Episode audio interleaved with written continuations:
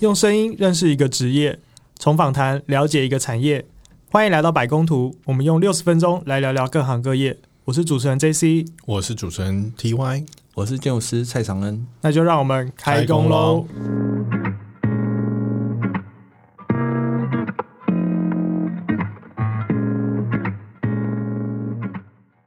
这次这一集要访问之前，我就查了一下所谓的三师啊。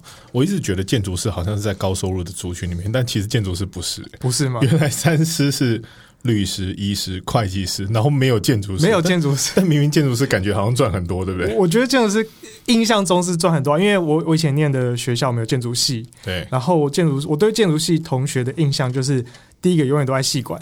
每天都窝在戏馆里面，然后永远都很困的样子，每天都说我睡不饱，我想睡觉，最后就是永远都在割东西。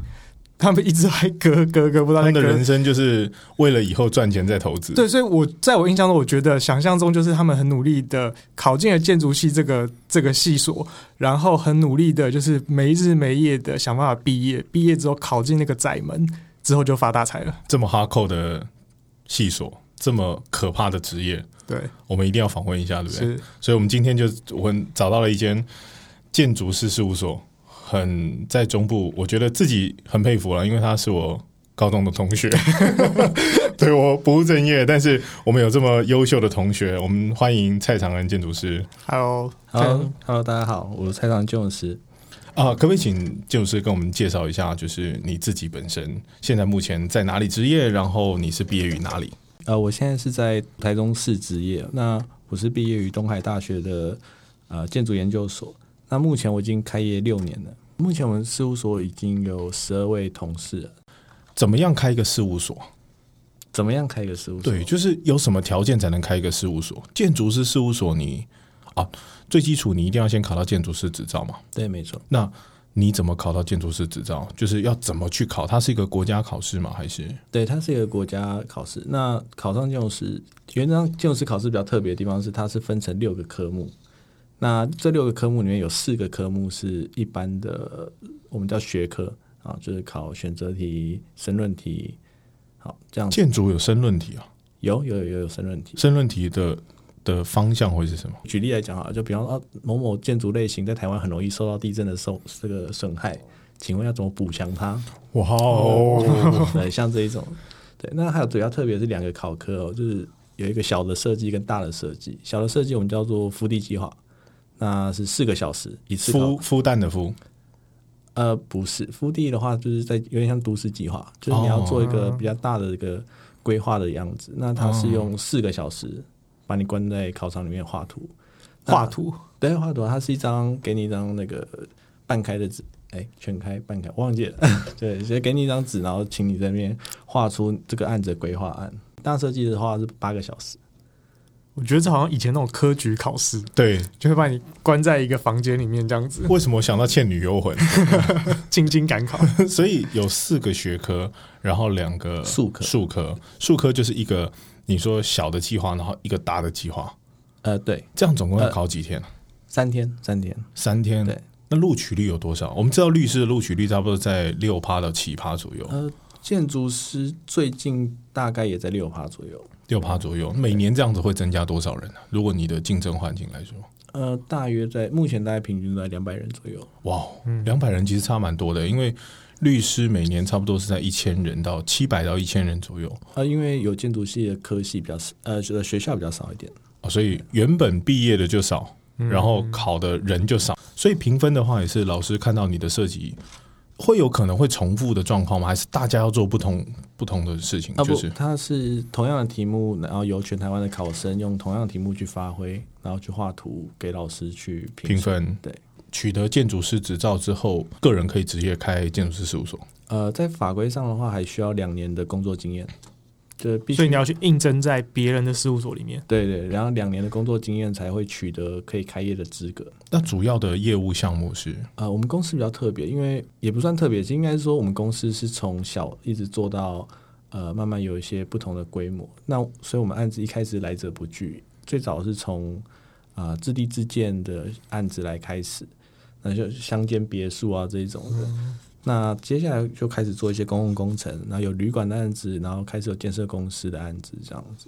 所以旅馆也有做过，啊，也有也有做过是汽车旅馆还是一般哦，没有，就是一般的商务旅馆？商务呃，算商务旅馆。我刚才本来想说汽车旅馆，我就要问下去什么旋转的床啊，然后 有里面有电梯啊，那也算建筑师的工作，那也算建筑师的工作。对，那也算建设。对 idea 上面应该要了解一下使用者的情景。所以他会实地的去访去试哦，用。他应该会勘察蛮多的，嗯对，但是纯聊天而已，在里面就是纯粹是学术研究。啊 我们知道建筑师的主要工作，设计房子要找建筑之建筑师之外啊，那具体而言，他还会有哪些的哪些的工作项目？呃，建筑师的工作项目其实非常广泛，因为它其实算是所有跟建筑有关的法规都必须找建筑师。法规也算在你们对的工作我，我再举例一下，比方说，呃，像我们一般的一楼店面，然后有时候二楼想要原本是住家，然后想要做成一个办公室使用，那像这样的过程，它就需要经过建筑师去办我们叫一个变更使用的过程。好，所以是跟建筑物有关，它反而不是在做建筑设计。嗯那还有其他比较特别的是像，呃，像有时候地震完了，然后房子好像受损了，想要找人来鉴定的话，他也可以找建筑师。那所以不限于在设计面，包含了像刚刚法规面啊、鉴定面这些，其实都是工作范围之一。，对，那所以它就会分成很多不同的建筑师类型。那大家一般常知道，其实都是在建筑设计的这部分。那其实有很多也很多其他业务，比方说呃，像之前还有说是公安啊，像呃，这 KTV 不管怎么样，它也是需要一个公安检查，那也是建筑师的执行业务。哦，之前很有名的案例，那个大火的问题，没错没对不对？错没错，对。那会不会不是消防单位，而是建筑师要去看。呃，消防是主管机关，然后建筑师是必须要认证这个地方的公共安全，因为它有安全梯的位置、动线是否符合标准这些部分。这样，那这些呃，会不会有的建筑师干脆最后就我都多做这一块就好了，我不用去设计东西了？呃，没错，也蛮多，其实大部分建筑师，没错，对 对对，大概大概呃，大概有三分之一到一半的建筑师是在做这样的相关业务，因为台湾的建筑案在现阶段来讲已经没有这么的多了。就是我们新建案这件事情，因为土地有限嘛，所以新建案其实越来越少。那越来越多会开始转到室内装修、呃公安检查或者是其他的业务。其他营业项目，对，我们刚刚聊到，其实建筑师事务所大概分两大块，一大块是属于比较我认为叫做文的啦，就是一些法规上的东西、鉴定上的东西；另外一块可能叫做武的，就是实际我要去实际设计啊、操作面这样子。那我跳出来说，假设我是一个消费者好了，我今天如果想要找建筑师，我个我有一块地，我要盖房子，我我需要准备什么样的资料来来跟你们讨论，还是我只要带你们来看一下这块地就可以了？呃，其实正常连带你们带我们去看地都不需要，都 都不需要吗？呃，只要一张那个你的地籍图就可以了。因为我们建筑师一般工作流程是，呃，当业主来委托我们，我会拿到这个地籍图，我们去用它上面的地号去调它的相关法规。那我我们会把整套法规都评估完之后，然后做一个初步的建筑设计，然后来跟业主讨论。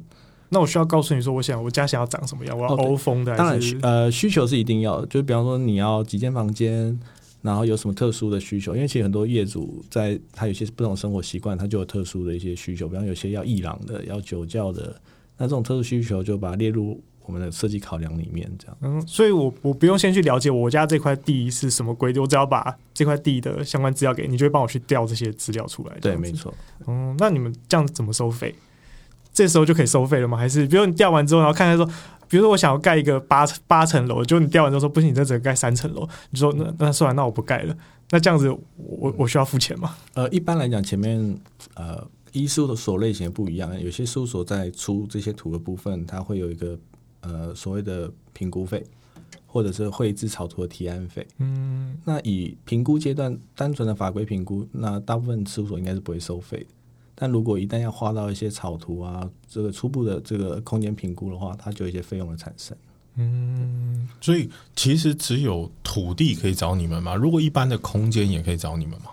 一般也会呃举常举例，像我们最近很常接洽就是那个健身房，因为台湾健身房雨后春笋一般一直开，开开关关的。哎、可是健身房确实在设计上面它是有一些 know how 的，对不对？它跟一般的建筑不太一样啊，哦，就是这个健身房这部分就回到我刚刚讲的建筑师另外一个业务，就是变更使用。建筑健身房这类的空间，它一定要办变更使用，它是从什么会办变更什么？因为它的空间因为我们都知道健身房它有一些呃器材器具嘛，那这些器具它其实不太适用在一般的住宅建筑里，因为我们的强结构强度没有设计的那么高，所以我们必须帮去调图，研究它的这个相关法规，然后它原本结构设计多少，然后等到这些都吻合之后，它才能够去办理设立一个健身房。哦，您指的意思是说，就比如说像我们的杠铃啊，重量上面啊，其实它承受的都不是一般楼板可以承受的这个重量。不是住宅可以承受的。哦，所以意味着就是现在很多其实，在住宅里面去变更变成小型健身房或者那种私人健身俱乐部的，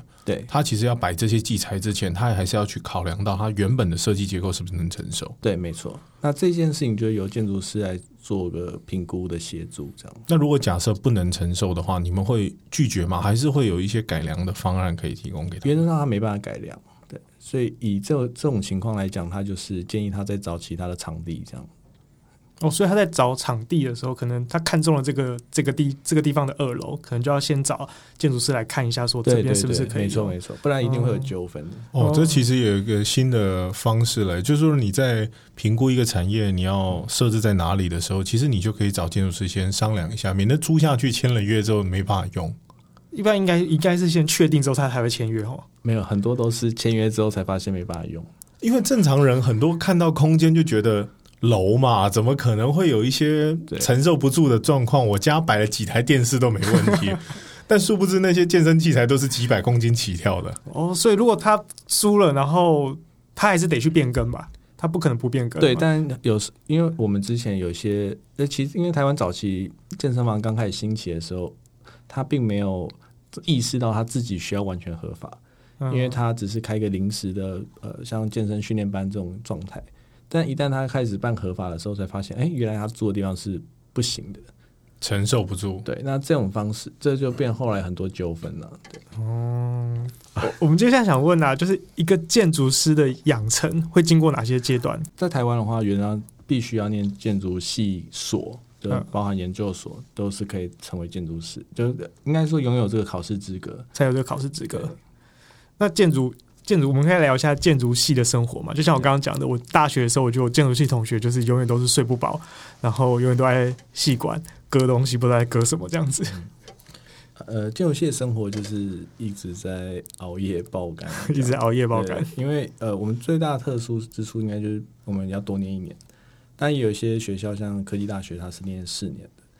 那他生活比较特别的是，他不像一般的这个学生大学生活是哦，期中考、期末考，我们是用呃每一次的设计阶段来作为我们的这个一个学期的分段因为像一般来讲，一个学期它会有三次、两次的这个设计题目。那每一次结束之后，我们就有个正所谓的正评。那在这段时间里面，就像您说的，哎，熬夜啊，做很多模型，然后绘制很多图面，然后在所有的这个系呃在系上的这老师跟学生面前，然后讲述你自己的这个设计的结果。那经过这样三四年的训练之后，在最后一年我们会有个毕业设计啊，那个设计就是一整年的时间，由你自己去寻找一个你喜欢的议题，然后用呃你这四年来或三年来学到的设计方法，然后把它变成一个完整的一个设计的一个结果，这样。那通常我们还有一个很大的一个项目，就是诶，最后这个毕业设计还要再办一个展览啊，设计展、对对对，B 展，B 对展，哇，好怀念啊！刚刚讲到正品啊，我觉得这蛮特别的。正是正负的正，正对然后正正评价的平，图的意思，正式平图。对，我觉得它就是一个训练，就是你要在一个可能十几位老师或者是同学面前，然后讲述你的设计，然后被老师们提问。那这件事情其实就是在训练一个建筑系的学生，他因为我们自己在做建筑，必须为自己的建筑物的设计，然后做辩护，然后跟业主做各种沟通讨论。那其实正评就是对我们来讲是一个这样提前的训练。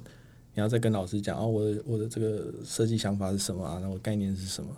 然后当老老师马上提出一个很尖锐的回这个问题的时候，你必须要能够去呃接住这个球。所以老师有点像客户的感觉，对对，其实蛮像业主。然后他就一直刁钻你，然后去问很多问题。对对他会故意用业主的角度来问问题吗？其实不会，呃，在学校其实都是比较学术性的学术性，他会嗯用比较概念性的这种来提问。哦，所以他比较没有商业模式的问句，呃比如说啊，为什么那么贵啊什么的？啊，不会不会不会，但哦原则上就分两派嘛，一派就是比较实务的老师会问比较呃可行性的问题，那比较概念型的老师就会问你在设计理想上，你的这种构想上是否合逻辑这样。哎、对我们常常都觉得设计的人到最后都会很难实现他的设计。对，所以这个这个毕业制作会有一个，比如说设定一个预算嘛，比如说大家的预算就是你们都用两亿来盖来盖这个，哦，我刚才想对五百万，你 你的金额一下就跳到两亿去没有，了。其实是呃现在的毕业设计他们没有这个工程预算的概念，啊它其实就是在谈一个非常概念式的，或者是一个非常呃实践式的一种，就是我们去实践一个东西，或者是我去一个概念设想一个东西，它基地有时候很大，还有时候毕业设计可能是呃，比方说某某市场的整个大改造。或者是整个像哦，像台中呃附近的四四南村，它就曾经被很热门的这个毕设哦，四四南村，对对啊，就是哦，我如果这个地方要做一个很大的再调再设计的话，那会长什么样子？所以会用现实的物件去套用在你们的设计之中。绝大部分都是现实基地，绝大部分对。那大家有没有比较热门的标的？比如说大家都喜欢做，像刚刚市场或者是住宅，那有没有人会梦想很大，说我设计机场？呃，有机场也有，机场然后车站，但其实一般我们都不建议操作这么复杂的题目啊，太复杂了因为一个大大学生应该是，因为他这个跟快乐学习啊呃不，是不是，就是跟你的生活经验有关。你的生活经验还没有意识到一个复杂的机场机制，如果去运作的话，它比较困难。所以我一般都会建议学生，呃，在一个自己能够操作的范围内，像我刚刚讲市场改建啊，或者什么的，都还算蛮适合的。就是他们的人生已经体验过的场域，然后去做变更，这样所以其其实跟你的生活经验很大的关系。这边有提到，对啊，没错没错。所以呃，呃，毕业设计还有个很大的乐，呃，我们这样看那么多年毕业设计，也会觉得蛮有趣的，就是每一年其实风潮会不太一样，这样。今年流行的是什么？明年哦，你现在从对你现在从学生变成评鉴老师了，对不对？呃，对啊，我已经教八年书了。哇哦，那你会你会问那个当年你觉得曾经老师为什么要问这种问题的问题吗？呃，这问题也蛮尖锐的，对，但其实还是要问吗？呃还是会问的，给他们一些挑战，让他们知道现实的可怕。没有没有，我现在懂了啦。然后原来原来是要问这个问题，没错。那你是属于比较学术的老师，还是比较实务的老师？我一般看学生，就如果学生跟我谈实务，我就跟他谈实务；他跟我谈学术，我跟他谈学术。全方位的概念，因材施教。因材施教。我们接下来再进入下一题好了。那好，从呃从学校毕业之后，他顺利的应征进入到了呃建筑师事务所。那他刚进入事务所的的人会做什么样的工作？设计师进到职场之后，其实他会做比较基础的设计，比方说呃，协助这个主要的专案设计师做一些呃图面的这个补补充啊，比方说一开始一个案一个大的案子，那有些厕所啊或者什么样的走廊空间，它需要调整，那厕所听起来好心酸哦。对，不会不会，我是负责画厕所的，这个厕所但是但我觉得好像很多助理的工作，我们今天访谈到蛮多职业都是从助理开始，嗯比较边边的一些项目开始。那，应该说就是他是负责先透过这些周边的图面的这个协助微调调整，然后来知道整套图到底的概念是什么。嗯然后进一步的，他当然随随着他学习过程，他就可以操作到，比方说整个空间的规划，然后到整栋建筑外观的规划。那另外一个方向呢，是也有一些事务所，他会让这个新进人员他是进入到一个什么净土组的状态，就是净土组。对，就是透过呃很比较有创意的，因为这些人他刚从学校出来，他的技术能力比较好，那就是包含三 D 啊或者什么的，那他的一些创意还没有被现实生活 框架住，这样，那就会让他们在这个净土组去发挥他们的创意，这样。这次刚才笑的原因是因为老师讲话都比较婉转，没有我在讲说，学生刚毕业比较有创意，进入到业界之后就被消磨掉就。创意这个词其实就不接地气了。比较不知道现实的环境竞争在哪里的。所以他们会就是先从一方面从比较小的东西开始学习，另一方面就是直接进入到就利用他们还没被被磨平的这些创意，去协助大家做一些净土的工作。对，因为其实学生到业界最大的一个关卡就是法规啦。哦，对，因为法规这件事情影响到你设计到底能不能这样做，那他们在学校的时候会念这些法规的东西吗？会，但不可不可能去理解的，因为法规这种事物是你没有去实际操作过，你可能不能够理解他在讲什诶、么。那再回退回到刚刚讲的，在学校做那个毕业制作那些东西，它会跟法规要有关联吗？原则上不太会。不太需要。比如说他想象要这样做，就实际上法规是不行的，可是其实在毕业制作中并不会去管这些事情，这样子。啊，应该说以对大部分的案，大部分的毕业设计是不会去限制这么多的。嗯，刚进入到事务所这些这些人，那他一一方面应该也会准备自己去考建筑师的执照，对，没错。所以他一方面要一边准备考试，一方面一边工作这样子。呃，通常是这样，没错。所以像考试一般都在十一月嘛，那这一段就是事务所比较辛苦的日子，这样。就是学生要准呃，之前要准备去念书这样子。对对对，就请个几天假或长假都有这样。那他考上之后，他如果考上之后还会继续留在原来的事务所吗？呃，大部分我我知道，他一半都还是会留在事务所。嗯，就所以顺序上是先毕业，对毕业完了之后就进事务所，对，然后边在事务所去学习实务经验，同时准备考试。原则上是这样，但当然也有一些特例，就是现在蛮流行那个学生用研究所在考考建筑师的。用研究所，对对对，就是边读研究所，然后边考建筑师。对，这样会录取率比较高吗？还是为什么啊会选择这个方向？因为他呃，应该是说有些人他为了要考上建筑师，他会呃先暂时不工作，因为其实建建筑业的工作量是蛮大的，它很容易耽误到你的认真准备考试的时间，所以蛮多人他会选择用一个就是我休息一个一年，然后来专心补习，然后来面对这个考试。那与其这样的话，如果他念研究所，他这个一年还可以哇哦，这样子好像研究所是蛮轻松，不用 对 跟爆料，嗯对。但是，但我觉得确实啦，学生的心态跟实际上面在事务所操作的心态会不太一样哈。就因为事务所有一些业务的进度上面的压力啊，还有团体的压力啊，你要跟进嘛。那研究所好像就比较自己一点了，你可以控制那整个读对书，的而且。研究所它因为它也是读相关科系的研究所，所以它会同时在那个大学里面再得到一些学习的资源了。那你觉得有呃念研究所去去考试，跟先去就业再考试，对考试上面有没有哪一个比较有帮助？我个人是认为就业来面对考试是比较有帮助。是比较有帮助的。所以你自己也是走这样的路吗？呃，对，先就业，然后在就业的过程中考试，是我然后考到了之后，你也会回到原本的事务所。对，哇哦，所以还好刚刚没有矛盾了，没有破题。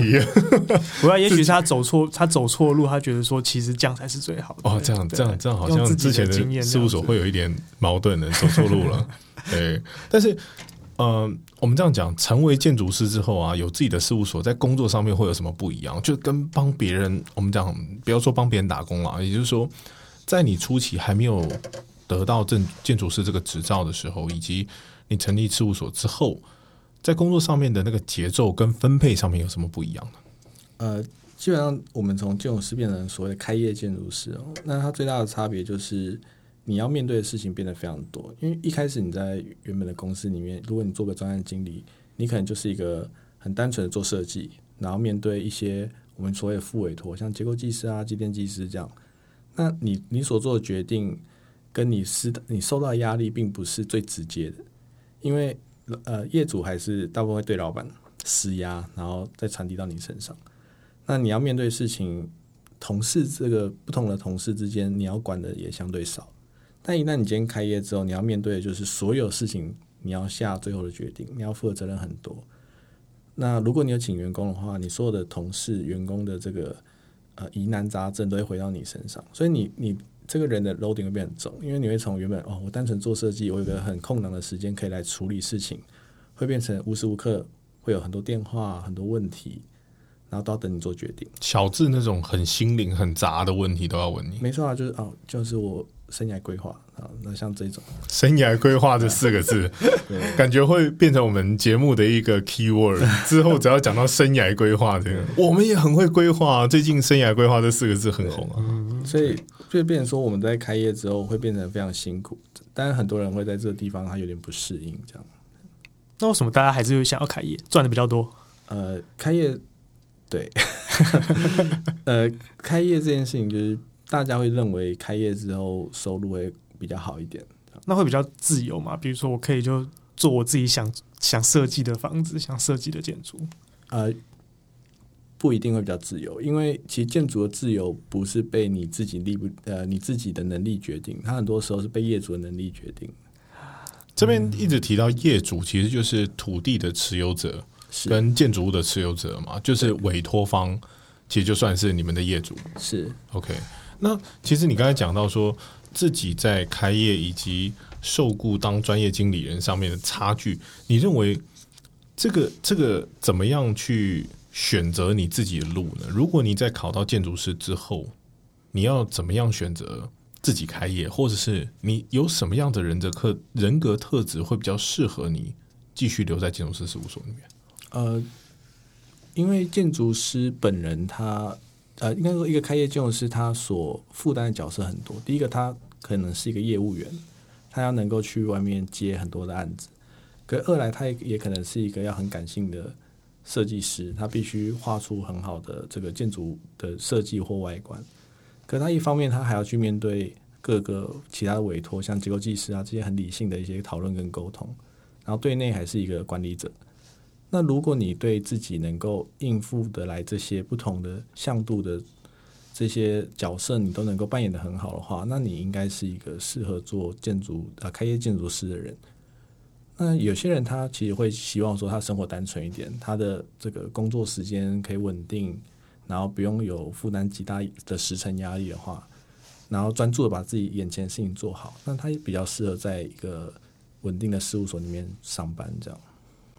欸其实我们这样听到现在，我觉得蔡长安建筑师给我们的方向都蛮明确的哦，就是在条件的部分以及他认为人格特质的部分。刚刚还有他讲到一些专业的名词，包含副委托，其实，在法律责任上面也是一个建筑师需要负担很大的一个压力，对不对？对对。所以，可不可以简单给我们介绍一下，建筑师大概会负担到什么法规上面的责任呢、呃，我们设计的房子原则上就我们自不能倒就是终身保固的，对，不能倒，倒了就找你们对对对对，啊！真的是这回事啊！原则上是会分成几个层面啊。一个房子当然它会有设计问题，就如如果它设计的结构或者是一些设计准则没有做得很好的话，它会有第一层的这个责任。那第二层就是监造，就我们要去看现场是否施工跟我们自己设计的吻合，那这第二层责责任这样。对，那所以这责任没有成就期限的，就是没有没有保固期限的。原则上没有对。哇哦，就是一个东西盖了一百年之后倒了。哎、我我讲一个题外话，就像之前金华那一只楼梯，不就是、嗯啊，对对对对对，对啊？那建筑师后来也被起诉啊，虽然最后是以不起诉做这个症结，但还是罚钱了。天啊，这感觉好像是一个你会不会有时候睡觉睡不好啊？就是把自己卖出去的职业。对，因为这个就建筑师的责任在这里，其实就有点嗯，就是在这个行业里面算是比较特别的。可是，一般寿建筑也会有寿命的吧？就是比如说三十年、四十年、七十年这样子的寿命，或者是它改建应该有的使用年限。对，那会不会在这个使用年限之后，其实建筑师就没有相对责任了？呃，应该是说他如果它应该应该我们 RC 建筑，我们都会说它是五十年的使用年限嘛。但其实它如果真的倒塌之后，他们还是会去检视说，到底有没有设计，要验尸啊。对对，要验尸啊。如果如果真的好死不死里面钢筋真的有绑错了，他不管那五十年，你错了就是有问题。哦，所以是民法上面就是感觉应注意前能注意，但未注意。对你只有在你过世的时候，你才可以解脱所有的事情。就你可能要等它倒出来，你才发觉啊，那个时候被冲了，对不对？但是可能倒跟那个东西其实一点关系都没有的。那那监工的压力很大哎、就是你自己在现场看的频率会不会因为这样变高？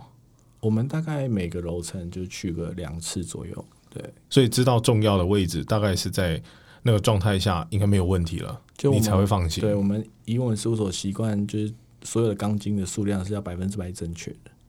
有没有那种是我是纯设计的？我你你设我设计完你执行你找别人的，我不要负责这一块。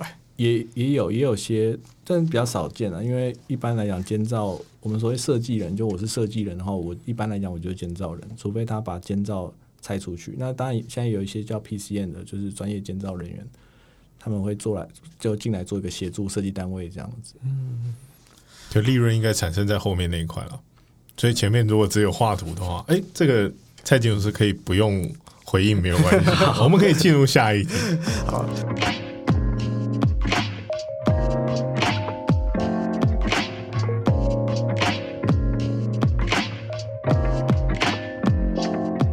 在你自己现在是开业建筑师嘛？你在面试人的时候啊，你会去特别注意这个人的什么地方，或者什么样的人你觉得他会是一个有潜力的人才？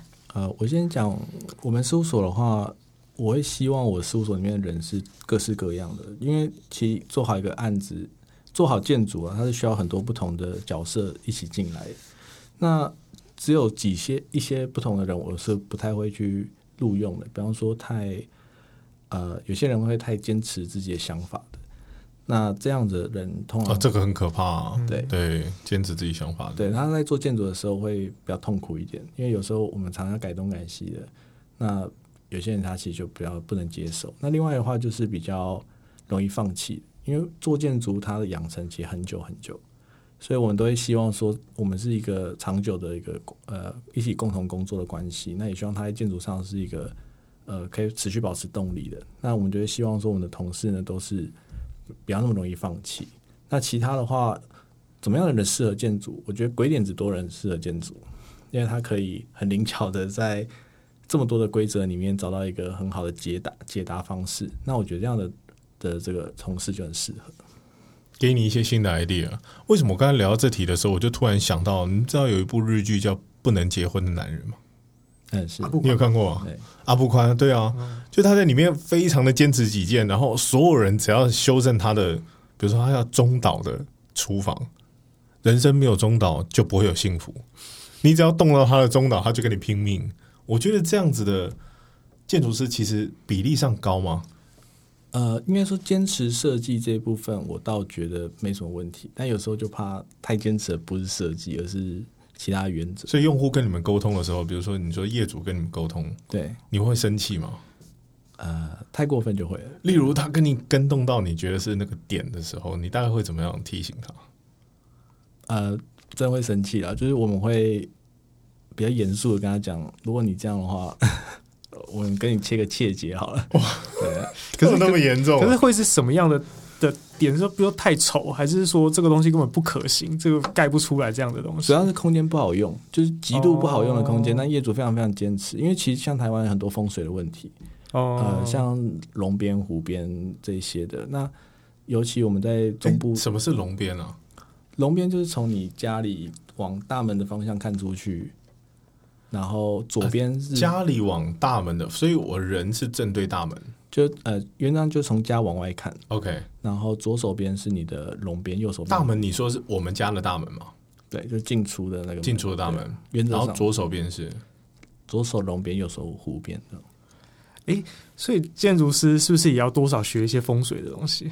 对我们大概我们自己内部都会教教育同事一些基础的风水问题。因为以前我们上课的时候有那个尺，我们用台湾那种传统卷尺拉出来，不是会有一些哦文尺，哦对对对，然后所以他就说以前在设计的时候，比如说你的桌子就要要到那一格是，比如是是好的，是带来财运的，或是带来富贵。其实我们都会记几个数字，都是和问宫的啊，像嗯八十八公分、一百零七，它都是属于一个。哎以前我们有一堂课叫建筑风水学，啊，对，建筑风水。所以龙边我们在讲龙边是为什么？就龙边虎边特别要做什么？呃，一般的话，因为如这样的问题会发生在小住宅比较多了，就是一般建筑在台湾的话，龙边要高一点。对所以右手边要高一点。呃，你看，你看这个房子的右手，就你从外户外往室内看的对右边要高一点，右边要高一点，然后左手边要矮一点。对，湖边要矮一点。然后厕所，如果你是在像比较注重风水的那个地区的话，大概湖边是放厕所的位置。对哇，所以有这些细节在呃，你们会帮业主直接注意，还是看业主的要求他注不注意的？我们会先问，对，如果他有基础上的风水需求，我们就帮他注意这样。嗯，什么床上不可，床顶不能有柱子啊，对啊，那像呃，这个是基本的，那个是最基本，就是啊、呃床上不能过梁。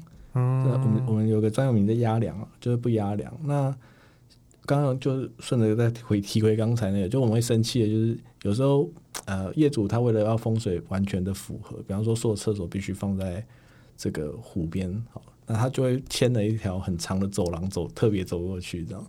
那如果他原本在原本的位置上，他可能就很单纯，可以收的很漂亮，但为了要在某些位置，他就要做一条走廊。那我就会特别跟他说，如果你真的要做这条走廊的话，那我要跟你签签一张切结，请不要说 是你坚持，对对不要说是我做的、啊，因为很多业主他做完之后就说啊，你怎么把我设计这样？他最后实际上弄完之后发现走很远这样。哎，保持名誉还是蛮重要的。对对对啊，不要怪我没有提醒你。对对我但你刚刚讲的这一些专业，都会是在你面试的时候你非常要求的嘛？你自己会在要求的，比如说实际上的啊、我们讲学科跟术科上面，你最要求的是什么？呃，以我们自己公司，我其实喜欢白纸，对我喜欢找比较白纸的同事没有既定印象，没有对这些比较固执的纪念的人。对，因为我们公司比较特别，就是我们公司自己在经营的理念上的设定是，呃，公司就我最老这样，然后所有的同事就是一波一波的往后排下去。哦然，后所以在新人的引进上面会比较喜欢，他们也是学习公司的 DNA，然后慢慢承袭下去。，就我们很在意这公司文化，所以一般我们喜欢找新人，是他比较能够接受一个我们公司文化，它比较不会带来比较多一些不同的习惯这样子。我们这样讲，你刚才讲到说具空间感啊、鬼灵精怪、小聪明啊、完美主义，我觉得都是潜力股，所以你比较喜欢用一些灵活的人，对不对？对，因为其实建筑非常需要灵活的人。对在他拿到一个新的案件的时候，给他机会，你会给他机会做，还是你也是像以前，就是你刚才讲你在实习的时候，建筑师可能比较多的都是在画栏杆，然后画楼梯这样。呃，一般来讲，我们的新拿到的案子，我们会提供出来让同事自己来看，他也想不想要做。那如果他们想要做自己的方案的话，他们就他们会用自己的时间做一个呃自己的想要的方案，然后来提出来，然后来跟我们建筑师们做的方案一起给业主做选择。啊所以给他们机会，对，让他们一起比较一下，是不是有这个能力，或者是是不是有这个 idea 可以被业主吸引。对，没错，那你提出就是告诉业主说这是我做的啊，这是 我们都让业主猜。盲饮的概念，谁好喝不知道。对，哇，那建筑师这一行是怎么取得生意，然后开拓客源呢、我们蛮好奇的。呃，建筑师大部分一开始开业大概就靠朋友介绍，那包含说像我我自己开业的话，案子介绍大概就一些同学们或者是呃也有学长姐介绍案子下来，那也有一些这个像我之前讲一些副委托的朋友，像营造厂啊或什么，他们也会丢一些案子过来给我们做一个尝试这样。可是当我们随着这些案子都完成了，然后也做不错之后，其实业主会自然而然帮我们推荐。那就让我们的案子越来越多样，然后呃开始往外的去拓展这样子。所以其实业务开发都会是建筑师本身，比如说像您自己就负责了整个事务所的业务开发，还是大家会一起分担了？通常都是建筑师自己在负责。哇，所以你负责接案，对，然后 share 给大家一起去有机会发展这样。是建筑师事务所没有像什么业务代表，就是有一个业务专门去帮你们开对啊，发或者是像律师规定说是不能打广告，然后不能请业务。哦你是哦，对，律师是规定你不能，因为律师伦理规定的，就是你不能请业务，然后你不能打广告，你不能业务拓展，因为它是一个相对比较道德的行业，哦，所以你只能在呃默默的，比如说在网络上解答一些法律相关问题啊，这个好好特别哦，对，然后做一些时事评论啊，然后上一些节目啊，增加一点知名度，这样对你只能增加自己的知知名度。那有一些就莫名其妙，哎，穿了三件式西装，然后莫名其妙戴个眼镜，然后就代言麦片啊什么的。他开始就，对他开始就朝向另外一个方向。喝一些饮品，对对对对，就是哎，他都嗯这样子，所以不会有像这样的职务说去跟带的，比如说，好，假设有一个业主他想找你们联络，想想找你们有案子，可是是不是可以有一个业务先去那边做初步的了解什么，然后再请建筑师过来 broker 的没有，念。大部分都是建筑师本人就直接过去。那建筑师不是很忙吗？我又要去开拓业务，我还要画图，我们我们看日剧上面都会有一个经纪人啊，不会吧？真的吗？他有一个对啊，不能结婚的男人就有一个经纪人啊哦是是是对对，对他帮他接案子，然后那个经纪人就哎，真的可以百般对啊，就是依赖啊，然后顺从啊，是业界都没有这样子吗？还是你们没有而已？呃，普遍都没有。嗯，蛮蛮有趣的又又让我们打破了这个幻想。我们以为这个职业就会有一个助理。对经纪人在那里，特助然后他一直接很多案子，啊，这个我不要，这个太没钱了，然后这个嗯我不要，所以实际上是没有的。呃，以因为建筑它大部分地主这件事情，他其实是希望对到建筑师本人的，所以他所以你后面的团队是谁？他不管。其实他们不不太管的，他们希望建筑师就承诺他们可以盖好这个房子。再大咖都没有这样子啊。呃，当然，如果是建设公司，就会很在意你的团队的能力了。嗯，那如果是像自立自建的话，这种就比较不会。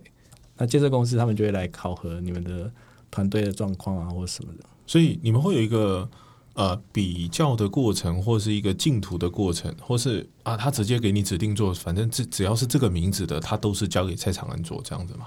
呃，这要看像比图一定会比的，就包含公家、公共工程或私人案件都会去做比图。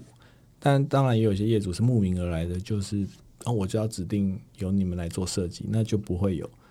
那像建设公司的话，他们有些习惯就是会找个一两间建筑师事务所，然后来互相的画图，然后来互相对照比较，然后我们叫模图啦，哈，然后比较出一个模图啊？对啊，对啊，模是模就是打磨的磨，打磨的磨对，我用模图来形容，是因为就要一直一直修，一直修，一直修。对啊，像之前我们配了一个建设公司，他就跟我说，我的图画完之后，他拿给另外一个建筑师看，然后他要拿另外一个建筑师的图给我互改。啊，可以这样子啊，嗯，就是就是这个业界不会规范说，比如说我的我的 idea，然后我的著作权，然后不能 share 给别人看，比如说 NDA 啊这些，啊，不会，不会啊对。建设公司比较特特殊了，就是不同建设公司的状态就，所以建筑师事务所会容许他们这样做，因为他们比较嗯，因为我们要接案子，对啊、尊重他这样子。因为建设公司案子的那一类有有能够做到这种程度的建设公司，的量体都不错。对，规模量体都很大。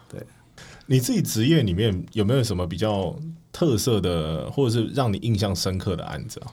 呃，我们全公司印象最深刻的就是一个牙医的业主，然后那业主对我们来讲是一个非常贵人的这个业主，他他的案子很特殊，是他我们是要找第三位建筑师，他也是比了几间不同的事务所，那他发现只有我们的事务所能够解决掉他的一些停车的问题，因为呃，在我们做建筑里面，如何最有效的配置空间，其实是一个设计的功力。他原本的问题是什么？然后你解决了什么？呃，他原本找的建筑师都因为他的基地大小比较尴尬，就很刚好，所以就帮他设计那个机械式的停车。那因为业主他们不太喜欢机械式，因为他后续维护保养很麻烦，所以他一直很希望找到有人可以帮他画出平面车道的这种设计。那我们就是用一些建筑物局部抬高啦，呃的这种方式，让他的车道可以顺利往下走，那顺利的解决他停车问题。可是这些听起来好像是物理限制的问题，你们怎么打破这个？我们要对法规很熟悉，然后知道怎么样用一些高度的变化，把原本会出现，因为我抬高之后就变成我跟外面的马路差很差很多啊。哦，对啊，那如何再透过其他设计手段把这个高度再把它消消灭掉？然后用一些坡道啊，一些设计手法，然后做出一个漂亮的门厅之外，又把整个房子拉高了。所以有时候不是 idea 的问题，是还要符合现实法规可以接受的方式来解决问题。没错，哎，这样听起来哈，你找建筑师也许会花一笔设计的费用，然后监工的费用，整个专案外包的费用。可是刚刚这个案例听起来，其实你在机械停车维修、后续保养以及空间利用上面，也许你看一平土地多少钱，嗯，所以你搞不好都赚回来了。对啊，没错。有没有哪些业主是自己也很懂的？对啊，像刚刚的牙医业主，他就自己非常非常的懂，也是学霸嘛，所以他会，哦、医生嘛，对对对，然后他就买了那一整套那个我们叫混凝土施工实务的书啊，一套好像十八八本还是十本，然后就把它读完了，天哪！然后会翻一一页页跟我问说，哎，这个东西这个案子会不会用到？然后就叫我解释这样。那这业主他也很特别，他的整个系统都非常非常复杂，水电啊什么的都是很特殊的，所以我们公司在处理这个案子的时候，就投注很大的精力，把哇说水的系统就分成好几个层级啊。它的水一般人家用 RO 水，那个 RO 弄完不就废水，那流掉嘛，不是你每生产一杯 RO 水就要倒掉两杯。然后他觉得倒掉两杯太浪费，那两杯拿来用，所以我们要帮他设计，把这些废水再收集起来，然后变成呃他可以利用的东西。天哪，哇，他又有健康概念，对，又有环保概念我，真的觉得还好，就是建筑建筑师执照一定要相关科技，不然他可能看完之后就跑去考了一下建筑师执照了。对啊，你怎么跟这种高手过招啊？但其实这是一个未来的常未来的常态了，因为呃，我觉得业主专业化是必然的，就是因为现在网络很发达，他上网查或者什么样的，这业主未越来未来一定是越来越专业。像呃这个案子还有一些医控啊、智慧控制啊，你建筑师都不懂这些就没有办法。那设备也是啊，现在又很在意一些健康的部分，如何不开窗还可以换气，绿建筑，对啊，然后如何这个让外面的这些 PM 二点五不会进来。好，哇，这个蛮难的欸。对啊，这都是我们设计一部分，所以我们帮他在做设计的时候，整个这个空气的这个这个配置的方式，就是如何做这个空调的系统，其实都是一个考量。可是业主自己本身会提出这种很明确的需求，其实是这一代的业主的特性的。我认为是这一代业主的特性，而且越后面的世代越常遇到这样的业主，可是跟他们的预算会成正比吗？会绝对会，通常越能够提出这些东西，他预算都越好。所以，所以我们以前我们以前在听业主好像比较偏向我们要用什么样子的食材啊，要用什么样子的木头啊。是。可这一代的业主他比较偏向的是科技控制，然后环保、健康议题，对，他们肯花钱在这里。因为其实应该我觉得有趣的事情是，建筑的外观不太像以前老一辈的都动不动就是石材啊那个来做，所以他们现在比较回归是我外观越简单越好，所以好像在整个外外观的设计上，它的设计比重稍微有点降低，他很大的设计精力之后进到室内配置，像刚刚讲水电、空调这些东西，他都必须让它是一个。呃，符合未来时代的这个状态的话，它其实要下很大的功夫，因为跟过去完全不一样。就我们的观察，我觉得建筑师很像一个理科加文科的混血哦，他必须要有文科这种设计的感性面，怎么去设计一个好房子、实用的房子，但同时要肩负着很理科的这种思考，包含刚刚讲的各种系统啊，甚至是结构啊、材质等等的。你你自己是怎么诠释建筑师这样子的一个职业？呃，我们在学建筑的时候都会谈，呃，我们有理性的技术跟感性的艺术了。那其实，在学建筑时建筑一定会学到那个建筑的三要素，就我们古古古传的这三个要素。第一个就是要安全，就是坚固；那再就是合理，就它很实，就合理的使用。第三个就是美观。所以其实前面两项都是理性的，那就像像刚刚前面提到，我们第一个安全很重要，因为我们有这个责任在。要提供一个好的房子，再就要提供一个很很棒的一个平面空间的配置。那你必须在这两项都达到之后呢，我们再来做一个创作。所以为什么我需要一个灵活的人？因为很多时候你如果不够灵活，很难在这里去把它呃兼顾的很好。对，所以对我们来讲，前面两项都是我们在职业生涯里面持续历练的东西。那创意这些事情跟这个。让建筑变得更美这件事情，就要透过我们的日常的这些积累，然后慢慢的去把它呃变得更好，这样子。所以你自己在踏入这行，或者是在踏入这行之前，你你有没有发觉一些人格特质？例如，你走到哪一个建筑物，无论它是老的建筑物还是新的建筑物，你观察的角度会跟一般人不太一样啊？一定会啊，就是职业病啊。就跟跟太太出去的时候，然后哎，你看那个消防这样，然后我太太也建筑师啊，所以两个人都会指上，哎，你看那个有问题这样。就我们会很习惯看一些细节，就像一般人看啊，这房子这空间就这样，但我们会看细节，说，哎，像这墙壁到地板，它怎么去衔接？哎，你们出去外面住的时候，比如说国外的旅馆啊什么，你们都会去观察这一些，对不对？对，我们会特别选一些呃特殊的。设计的一个方式来来去做，这样也让自己有一些 idea。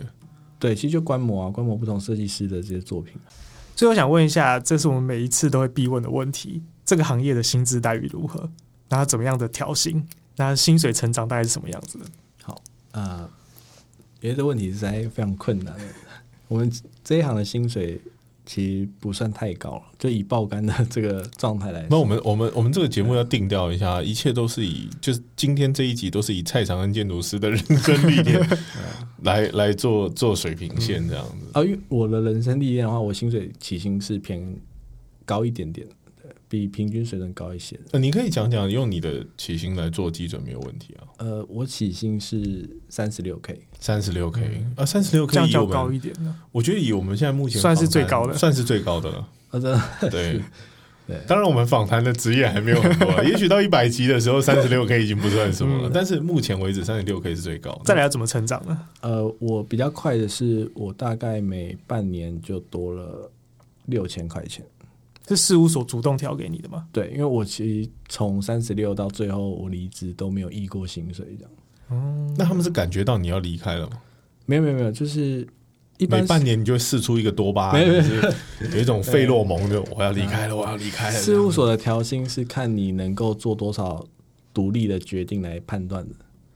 哦，对这个很关键哦。对，所以你越能够独立的处理事情，你越分摊掉建筑师的事务，你的薪水一定越高。但这个部分事务所的的麻烦之处是，它薪水有个天花板。嗯，小型事务所有一个很低的天花板，中型的高一点，然后越大型的它的天花板可以越高。那分别的天花板会是多少？我只能说大约啦，就是像以我自己了解的话，小型事务所天花板可能在五到六六十 K。这个是有考到建筑师的执照状况底下，其实建筑师执照不会，原则上不太会加薪水。哇哦，这个这个又颠覆了大家的想象。所以你有没有考到？其实，在这一块，反而大家看重的是你能不能分担建筑师的这个工作你是。否能够独立运作？嗯，因为建筑师执照，呃，你今天考上了，跟你昨天没考上，你的工作内容是一模一样的。中型呢？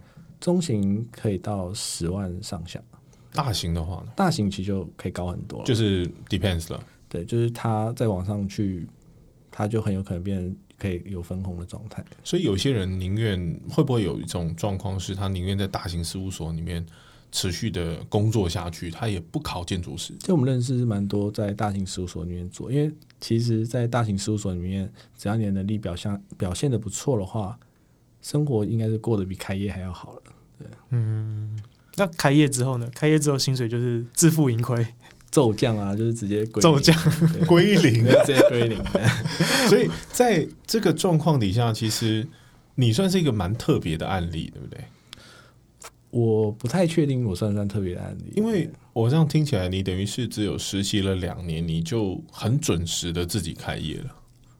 对我开业算蛮准时，但我开业的过程中，我觉得比较没有问呃，比较不会遇到难题，是因为我在我自己工作的那两年内就完成独立完成非常非常多的专案，然后包含从工地到设计都是完整的历练，所以开业大概没有什么遇到太多的难题，这样。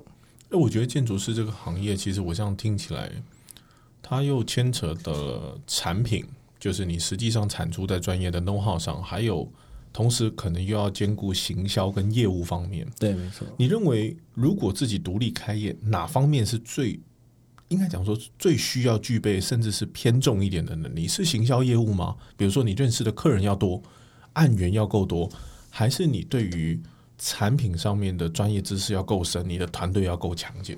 我觉得个人专业能力才是呃能不能走得远的关键，因为其实行销，就算你拿到很多案子，但你没有办法把它做好，那那些都会变成未来的负资产，因为名声就很容易败掉。久了之后，大家就见真章了。对，那个人能力，我认为是你要准备开业的一个非常重要的关键。这样，那再来一个重要就是沟通能力了，就如何能够顺利的用你的沟通的方式来让业主跟呃，不管营造或者是你的员工都能够有一个很好的结果。那其实这是很多建筑师他一开始要开业的时候没有想到的。想要立志进入建筑业，或者还在努力想要考上建筑师，甚至已经考上建筑师，他在这个行业里面人，可不可以给他们一些鼓励，或者给他们一些方向？认为这个产业，如果你想要把它当成一个置业的话，要怎么走下去？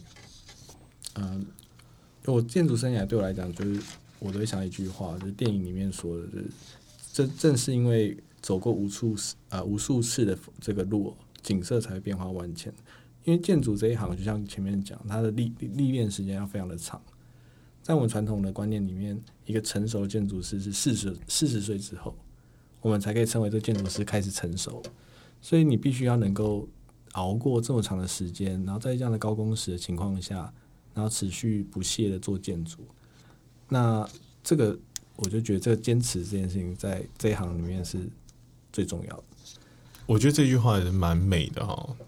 正是因为走过无数次的路，景色才会变化万千。也就是你在看到一个风景的时候，我们常常讲，可能我们啊，在小学、中学、高中都常常会去一些毕业旅行啊，对然后去一些我们在那个年纪认为很八股的地方，然后觉得啊，好无聊哦，就是看这些前人所留下来的不知道干嘛的遗迹。可是，当你真的利用这个职业去嗯赚钱，或者是维持自己的生活，甚至是呃去执行专业两个字的时候，你会发觉哇，那里面深藏的智慧，跟他能所包含的那个文化，跟他那个历史的背景，又非常值得我们学习。四十岁啊，你觉得四十岁以上才有这个？嗯，我们自己行内会这样子进入到一个成熟期。进入到一个多愁、忧愁善感、多愁善感的年纪，这样子说。那能能尽量压缩当然是最好，不要熬那么久。哎、但确实哦，很多设计师大概都是五六十岁之后，大概都会有一些新的想法出来，比如说安藤忠雄啊、李天铎啊，其实就像你说的，他需要生命的积累了。就是我我们一个二三十岁的人，我们对生命的厚度还不是那么多，那我们对事物的体验还不是那么多的时候，你真的很难做出一个打到人心里的这个建筑。你自己的偶像是谁啊？我的偶像建筑的，呃不要说你爸或者你妈或者什么的，呃，我喜欢的是移动风雄，移动风雄但但我在这比较台面上，我喜欢移动风雄，这样对，因为我也我也喜欢一些已经过世的建筑师，啊但在台湾比较不有名的。移动风雄，你自己觉得他的，可不可以讲一讲你喜欢他的点在哪里？呃，移动的话，我就讲，我觉得他对我来讲最启发的是，之前有一次听他的某个演讲，然后他提到做建筑要最重要的三件事情，那也这边分享一下。他就说，第一个是要呃有那个童童童心啊，有孩子的这个心，啊，童心啊，儿童的童对，，嗯，第二个是要有那个社会的批判力，哇，这一点跳动跳蛮大，对对，然后再来就是对凡事都要有保持一个好奇的心。所以童心、批判力跟好奇心，对，那其实这三件事情也是我非常拿来做一个人生的一个指标的一个这个这个状态。因为做建筑为什么要前面有提到要很这个很会灵活这件事情，它其实是个童心，它是能够你可以把这件事情当成一个游戏，然后你很纯真、很纯粹地想把建筑做好，然后在这里很游刃有余的去呃去找到你那个建筑的解方这样。那社会批判力就是我们对这世这个社会还是有些看法，然后我把这看法能够透过建筑来去回应，因为建筑它建筑这职业最特别就是所有人都住在房子里，嗯，但很少人认识建筑师啊。但我们需要透过案子来为我们自己发声，然后来应对这社会的现象。